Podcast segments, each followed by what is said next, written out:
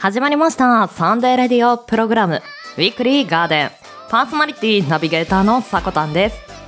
ワンウィーク。2月20日日曜日から2月26日土曜日。この1週間分の情報のお届けとなっています。今週の記念日の担当はなんと初当番おじいさんに担当していただきます。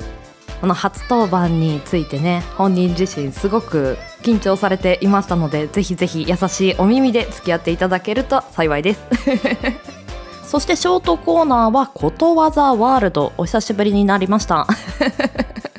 ことわざの意味について紹介していきます。番組最後までお付き合いいただければと思います。はいこんにちは。週末週明けいかがお過ごしでしょうか？先週のウィークリーガーデンで、まあ、音声配信アプリスプーンのイベント東西キャスト合戦というものに、まあ、コーナーのところで参加させていただいたんですけれどもその集計結果というのを先にお話しさせていただきたいと思います。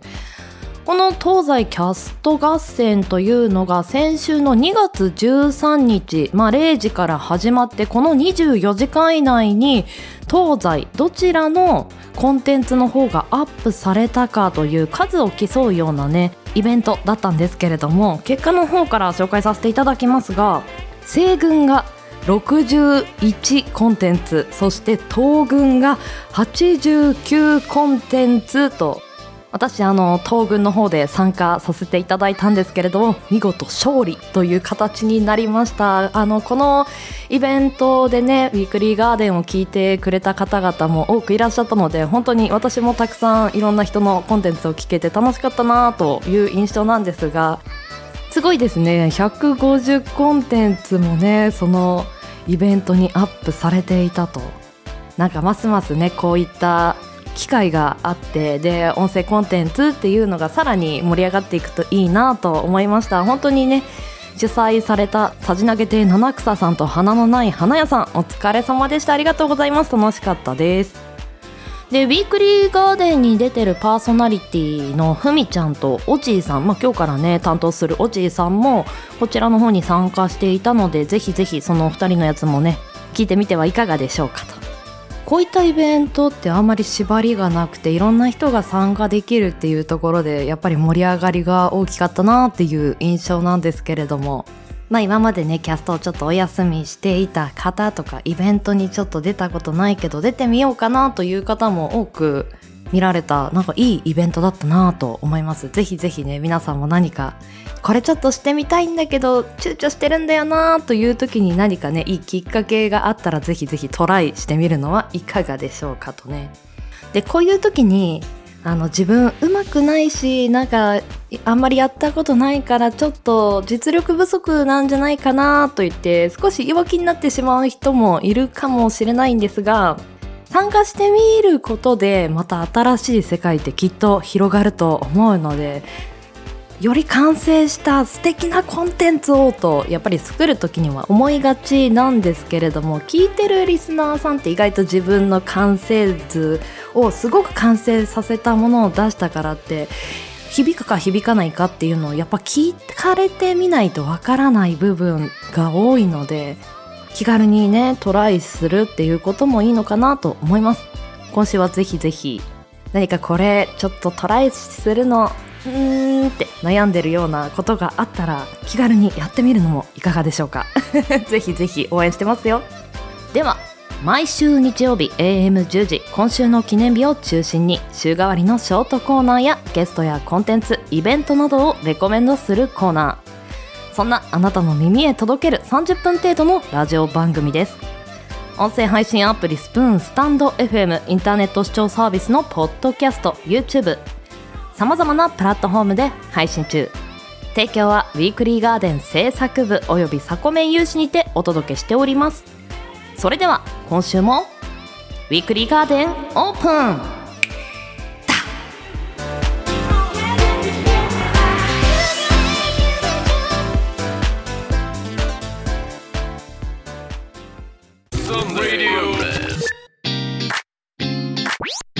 Sunday Radio Program。ウィークリーガーデン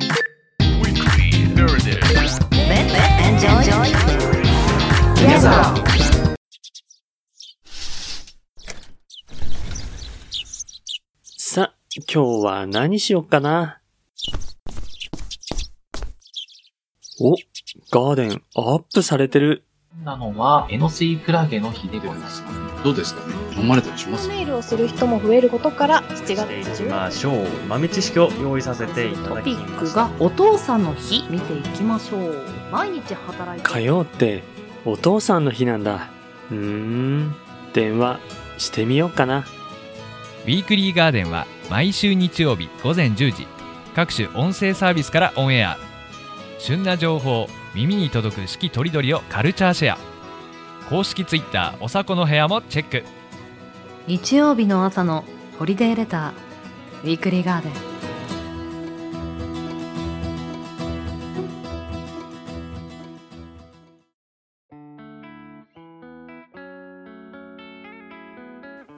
2月20日日曜日から2月26日土曜日、今週の記念日です。こちらは一般社団法人日本記念日協会のホームページに記載されている協会に登録された記念日を紹介していきます。今週全体の項目数は59項目でした。先週のワンラビさんから引き継ぎまして、担当は私、オジーと申します。よろしくお願いいたします。はい。初めてウィークリーガーデンの記念日コーナーに登場ということに相なりました。ここでちょっとだけ自己紹介をしたいと思います。山形県に住んでまして、年齢は30代中盤に差し掛かり、普段は本屋さんに勤めています。配信では時事問題や本とか映画について話す配信をしています。前身番組のピオラジの頃から広報部それからガーデンでは制作部でお世話になっておりまして今回まさか記念日をやらせていただけるとは身に余る光栄というかあ今日がゲスト会みたいにならないようにこの後頑張ってまいりたいと思います。よろしくお願いいたします。はいそれでは本日2月20日日曜日の記念日です。協会が制定した記念日は8項目です。この中から私が紹介しますのは I love me 記念日。こちらをご紹介したいと思います。愛知県名古屋市に本社を置き化粧品の通信販売などを行う株式会社未来さんが制定されています。同社の発行する I love me 解放誌の自分をもっと好きになり全ての人ももっと好きになってほしいというメッセージが多くの人に広がり自分を愛することの素晴らしさを改めて思い出す日にとの願いが込められています。日付は I love me 解放誌の創刊号が発行された2011年2月20日から制定されたということです。自分を好きになれないという方ももしかしたらいらっしゃるかもしれませんよね。まあ私も時々とても自分のことが嫌になって、まあ、特に仕事がうまくいかなかったりとか話してる人が不快になってしまったんじゃないかとかよく考えがちなんですけどもよくよく聞いてみると実はそんなことないとかそんなでもないよとかっていうのが大体だったりするんですよね。もっと自分に自信持っていいよなんて言われたりすることもあります。この I love me 記念日では全ての人も自分を好きになろうっていうメッセージ。好きになると楽しさや嬉しさそれからいろんなポジティブな感情が生まれてくるようにも思います。このメッセージを受け取ってまた明日月曜日から自信持って頑張っていきたいところですね。さあそれでは2月21日月曜日に参りましょう。協会が制定した記念日は3項目です。この中からマリードゥージュの日をご紹介いたします。歌手の夏木マリさんとパーカッショニストで音楽プロデューサーの斉藤信氏が代表を務める一般社団法人ワン・オブ・ラブ・プロジェクト様が制定されています。このプロジェクトでは音楽とバラで途上国の子どもたちの教育環境の整備とその母親たちの雇用を支援する活動を行っているそうです。活動の趣旨に賛同してくれる青果店から夏木さんが品種改良から携わったマリルージュという名の赤いバラを購入してもらうことでその収益などを支援に充てていることからマリルージュの認知度を高め支援活動に生かすのが目的。日付はプロジェクトで毎年ライブを開いている世界音楽の日の6月21日にちなみいつも支援を続けている姿勢から毎月21日としたということです。あこの記念日には夏木マリさんが関わってらっしゃるんですね。夏木マリさんといえば女優で演じられてるイメージがとても強いですね。私の記憶では臨床犯罪学者日村秀夫の推理という、まあ、ドラマに出てくる日村の下宿の大家さんいやこれが謎大きい大家さんの姿をうまく醸し出してるんですよね。まさにいぶし銀の演技を見せてくださってるような、まあ、そんな感じなんですけども。先ほど出てきたプロジェクトの「One of Love」という歌を夏木マリさんが歌っていらっしゃいます。とても素敵な歌なのでね、えー各種配信サイト等でぜひお聴きいただけるといいかなと思います。はい続いて2月22日火曜日に参りましょう。協会が制定した記念日は24項目。その他の記念日で1項目あります。この中から駅すぱあとの日ご紹介いたしましょう。日本初の交通機関の最適な経路を提供する案内ソフト駅すぱあと。これを開発販売するソフトウェア開発会社である株式会社ヴァル研究所が制定。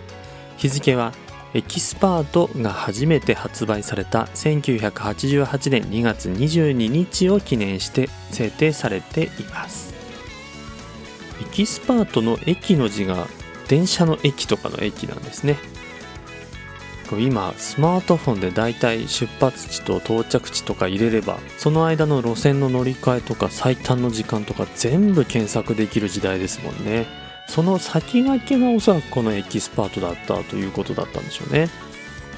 私が小学生の頃に自宅にあったパソコンにこの駅すぱあとのソフトが入ってまして記念日見た時あ懐かしいなと思ったんですけどこうそれをね検索してあそこまで何分で行けるのかななんて遊んでたことを思い出しました。さあそれでは週の真ん中水曜日2月23日協会が制定した記念日は9項目。その他の記念日で2項目天皇誕生日ですねこの中から富士山の日ご紹介しましょうオンラインを通じて全国一斉に富士山の見え具合をネット上で報告し合うなど富士山をテーマとした活動を活発に行っているパソコン通信上の山の展望と地図のフォーラムさんが制定されています。日付は2と23で富士山2が負で23が字3ですかね。と読む語呂合わせとこの時期は富士山がよく望めることから制定されています。この時期って確かにスカーッと晴れた日に遠くに見える山って綺麗に見えますよね。私は山形県に住んでるんですけど山形市内から見える景色ってのはもう四方が山に囲まれてるんですけど雪雲があると近くしか見えないんですけどこう冬晴れの日にはガッサンをはじめとした山々が雪をかぶってる様子っていうのが綺麗に見えるんですよ。まあ、富士山もきっと同じようにうんまあ日本一の高さの山ですからねおそらくこう山形よりも綺麗に神々しく見えるんじゃないかなと思います。はい。週は折り返しまして続いて2月24日木曜日の記念日。教会が制定した記念日は4項目です。この中から東博記という記念日をご紹介しましょう。石川県七尾市で長谷川東博を検証する市民団体東博会さんが制定されています。長谷川東博は安土桃山時代から江戸時代にかけて活躍した能登七尾生まれの絵師さんです。代表作である少林図屏風は国宝に指定されています。日付は長谷川東博の命日。慶長15年2月24日から制定されていて講演会や作品鑑賞会などを行いその功績を検証し遺徳を忍ぶ日だそうです。この少林図屏風は皆さんご覧になったことあるでしょうかね？私はちょっとあの記憶が定かでないんですけども、えー手元にある日本史の資料集にも桃山文化の主な絵画という項目にタイトルと画像が載っていました。もやに包まれて見え隠れする松林の何気ない風情とその中でも黒く濃くはっきり見える松の木と墨で薄い恋をかき分けて自然に忠実に描いた作品だそうです。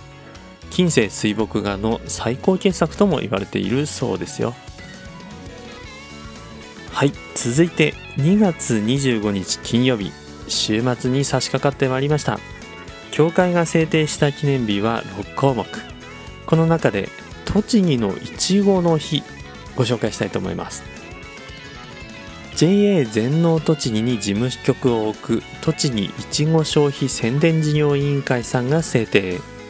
1968年昭和43年からいちごの生産量日本一を誇る栃木県。とちおとめスカイベリーなど美味しい栃木のいちごをより多くの人に知ってもらい食べてもらうのが目的です。日付はいちごの流通の多い1月から3月の中の栃木のいちご。これを「と」が10でいちごが15 10たす15で25とした25日をそれぞれ記念日としたもので1月25日2月25日3月25日の3日間制定しているそうです。いやーいちごいいですね。いちご狩りができるようになったり新商品にいちごが使われているものが増えてくるとああ春が近づいてきてるなーって感じますよね。こうパンとかデザートとかなんかそういうの多いような気がします。お菓子とかね。今年は全国的には雪が多いのじゃないかなと思うんですけども春の到来が待ち遠しく思える記念日の一つですね。はいそれでは週末です。2月26日土曜日教会が制定した記念日は5項目です。この中からご飯が進むキムチの日を紹介したいと思います。埼玉県所沢市に本社を置きキムチや浅漬けを中心とした食品事業を展開する株式会社ピックルスコーポレーションが制定されています。同社のご飯が進むキムチをキムチ鍋などで需要が高まる時期に多くの人に食べてもらうのが目的です。日付は進むのすの字を数字の2に見立てて進むこれで22むが6ですね。と進むとして2月26日としたもの。ご飯が進むキムチは国産白菜を100%使用しりんごの甘み魚介のうまみたっぷりのヤンニョムで作られている人気商品ということです。この記念日読んでてキムチのあの赤い色って唐辛子でできてたと思ってたんですよ私。ヤンニョムっていうのが入ってたのを知らなくて。このヤンニョムっていうのはコチュジャン、テンジャン、カンジャンのほか唐辛子の粉、ごま油、すりごま、砂糖、ニンニク、生姜などいくつかの材料を組み合わせて作られる、えーそういう合わせ調味料の総称だっていうのを私初めて知りました。これキムチ以外にもチゲやナムルにも使われてるそうで私ヤンニョム入ってるもので好きなものがあってチャンジャが好きなんですよ。でこれはあのタラの内臓をヤンニョムにつけたものなんですけどコリコリした感触に辛さが合わさってご飯が進むというか晩ご飯のお供にもいいですよね。皆さんはどんなヤンニョムを使った料理お好きでしょうか？では教会が制定した今週2月20日日曜日から2月26日土曜日までの記念日をご紹介いたしました。来週の今週の記念日の担当はヨッシーさんです。ここまでの担当はオジーでした。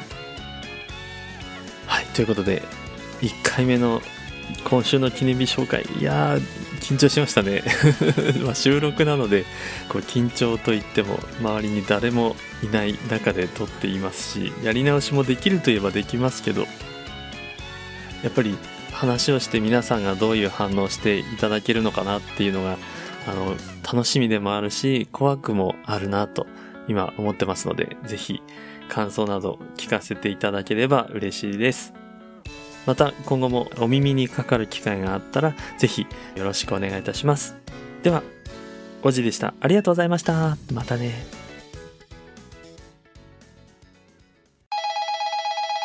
はい。何ですって？情報満載のラジオキャストが聞きたい。ああそれならいいラジオキャストがあるんだよねうんうん今日が何の日か知りたいあいいキャストありますよスパイシーな情報でギアアップ。トークで心にほっと一息。週末に寄り添うラジオ。引き続きお楽しみください。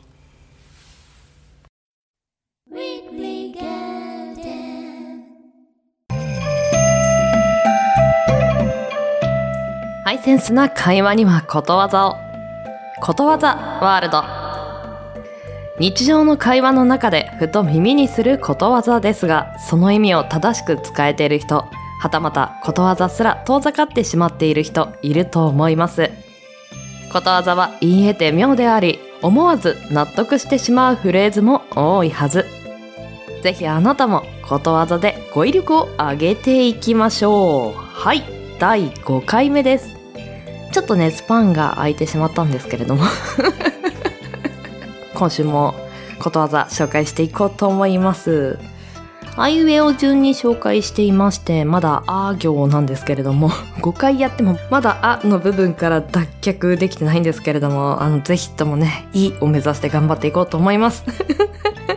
はい、では早速読んでいきましょう。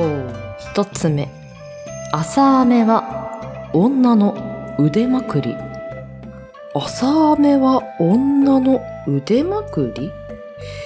意味読んでいきます。朝雨は時期に晴れるので、女が腕まくりをして威張るのと同じく恐れるほどのものではない。という意味だそうです。はい。では続いて、これは有名なことわざですね。読んでいきましょう。朝起きは三問の徳。ご存知ですね。意味復習していきましょうか。朝早起きをすると何かきっと得することがあるという意味です。似たようなことわざで、朝起きは7つの徳ありとさらに4つ増えてるような意味もあったりするみたいです。まあ朝方夜方自分の体調とかお仕事具合なんかもね関わってくるところで早起きはなかなかできないよという方も時間に余裕を持って起きるという意味だと思いますのでぜひぜひそれに合わせてねギリギリまで寝ていないように。はいでは続いて参りましょう。3つ目。浅瀬にあだ波。ほう。このあだというのは人弁に漢数字の9で敵とも呼びますし、まあ、恩をあだで返すのあだなんですけれども、浅瀬にあだ波。うん。意味読んでいきます。川の深いところには波が立たないでかえって浅瀬に波が立って騒ぐ様子の意味だそうです。心の浅いものほど騒ぎ立てるこ。まあ、確かにどっしり構えている人ってそんなに一つの物事に対してワーキャーワーキャーなったりはしないイメージになりますよね。人生の熟練者になればなるほどどっしりと構えている様子で、まあその反面やっぱりお子さんとかちっちゃい子だったりするとなんかちょっと後だけでわーわーわーわーと、まあそれもね可愛いんですけどね見てるのも。いい大人がそうならないように心得なきゃいけないことわざなのかもしれません。はい。では続いて参ります。朝につるるよもぎ。意味です。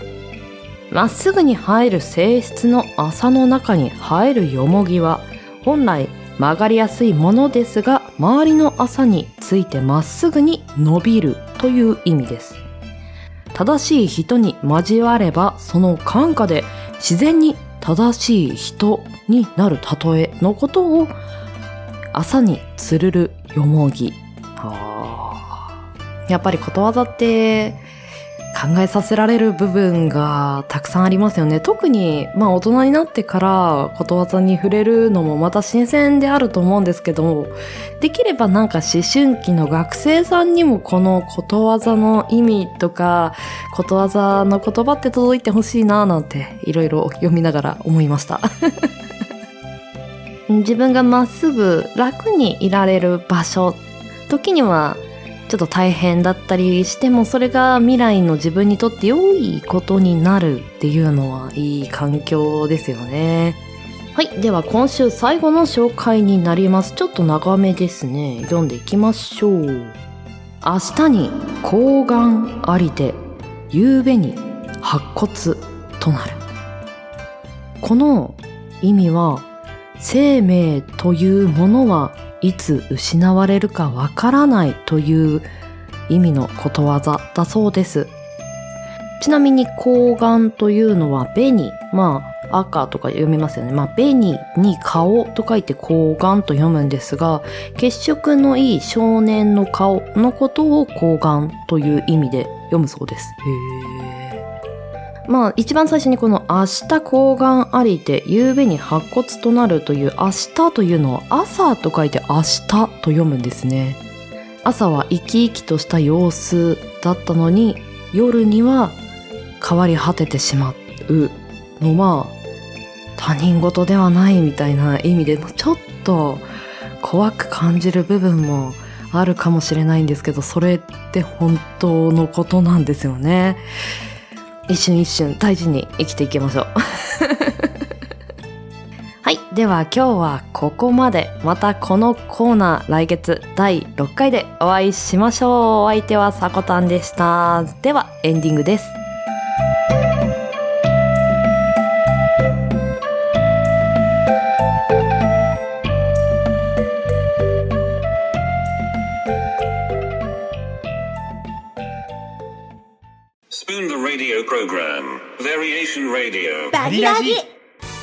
あなたのラジオはどれですか？10人の個性あふれるパーソナリティによる。平日夜のプログラム。ターンワン。月曜日。Never Too Late メグ。火曜日。They said you naughty サンマス。水曜日。Dramatic Stories and Radio エリカ109木曜日ストロングの AM キャスト。金曜日すがらじすがこ。ターン2月曜日。ラジオデイ。ズ桜島しおん火曜日。地の果ての歌声喫茶。端々水曜日。サンディー。ダン。木曜日。酔い出し活動丸。午前の黄昏。金曜日。ハンガウトレディオ。ヤーマ。あなたの夜を。彩る個性が。いつもそばにある。バリエーションラジオ。バリラジ。平日夜21時キャストアップ To listen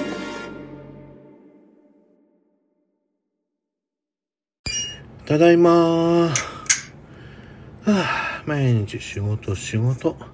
たまにはゆっくり旅行にでも行きて。まあ無理だけどね。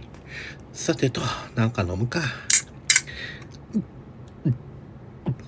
くー、最高はあ、なんか聞くかな。ん？両たこ焼き、沖縄、四ナラジオ。まあ、や、聞いてみっか。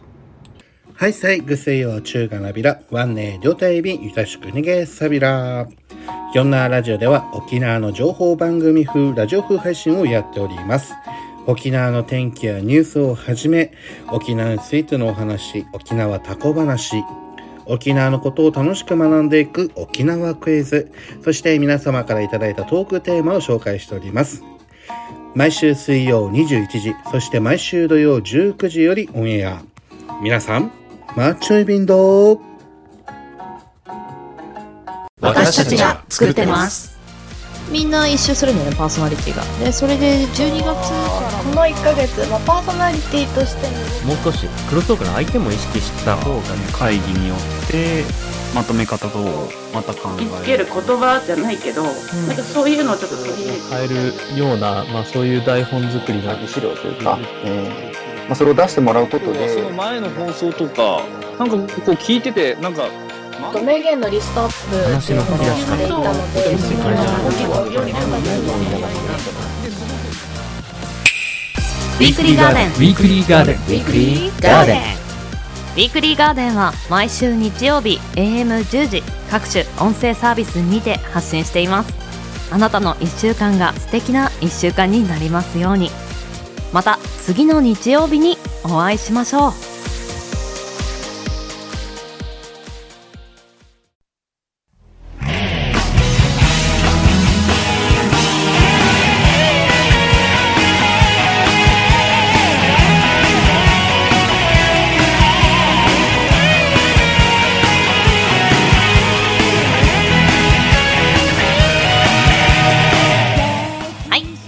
もクロージングのお時間です。ウィークリーガーデンシャープ 33CM の提供は音声配信アプリスプーンとポッドキャストより2件。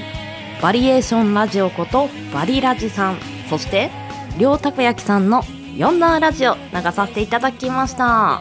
詳しくは番組公式ツイッターアカウント名おさこの部屋にて発信していますので要チェック。さらに番組ではお便りを募集しています。ツイッターアットマーク 4KTORITORI ツイッターアットマーク 4KTORITORI 四季とりどりの固定ツイートに投稿フォームが設置されていますのでそちらの方からお待ちしております。去年ねバリラジさんとはチェンジングルという企画でご一緒させていただいたんですけれどもまあ今日ね流させていただきましたジングルも。バリエーションラジオさんのみんなで作っていただいたものなんですけれどもで逆にこちらのガーデンのメンバーでバリラジさんにジングルを送るっていうチェンジングルという企画だったんですけれどもバリラジさんもねポッドキャストの方からも発信するというね情報をツイッターで見ましたのでこちらの方もね重ねて紹介させていただこうかなと思います。ポッドキャストの方からでも聞けますので好きなね媒体で皆さんラジオ楽しんでいただけたらなと思います。こうやって一つコンテンツを作ると様々なプラットフォームからアップロードできる時代になって作り手の方々ってますます発信できる場所そしてどこで自分のコンテンツって聞かれるのかななんてちょっとワクワクしながら模索できる部分があると思いますのでなんかね楽しいですよね。いろんなところでねこういった趣味というか音声コンテンツというものが聞く人も作る人も楽しんでくれたらいいなと私も楽しみながら頑張っていこうと思います。皆さんぜひぜひ姉妹番組の「モノ歴」「ものの履歴書」そしてまあ、個人のね番組なんですけれども Spotify の方から聞けます。水曜日の音楽とさえずりこちらの方も重ねてよろしくお願いします。はいそして今日ね初登板のおじいさんお疲れ様でした。いや緊張してるなんて言ったけどもうもうね皆さん聞いていただいた通りかなり仕上げてまいりましたね。ゲスト会にはならないと思いますよ。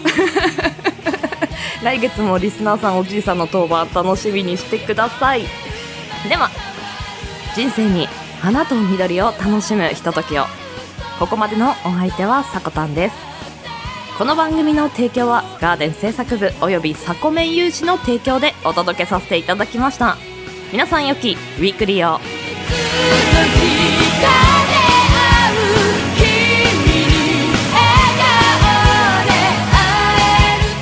いってらっしゃい。行ってきます。いつも聞きに来てくれてどうもありがとう。今日も君はサコメン。また来週。寒暖差も少し出てきましたので風邪など十分気をつけてくださいね。いってらっしゃい。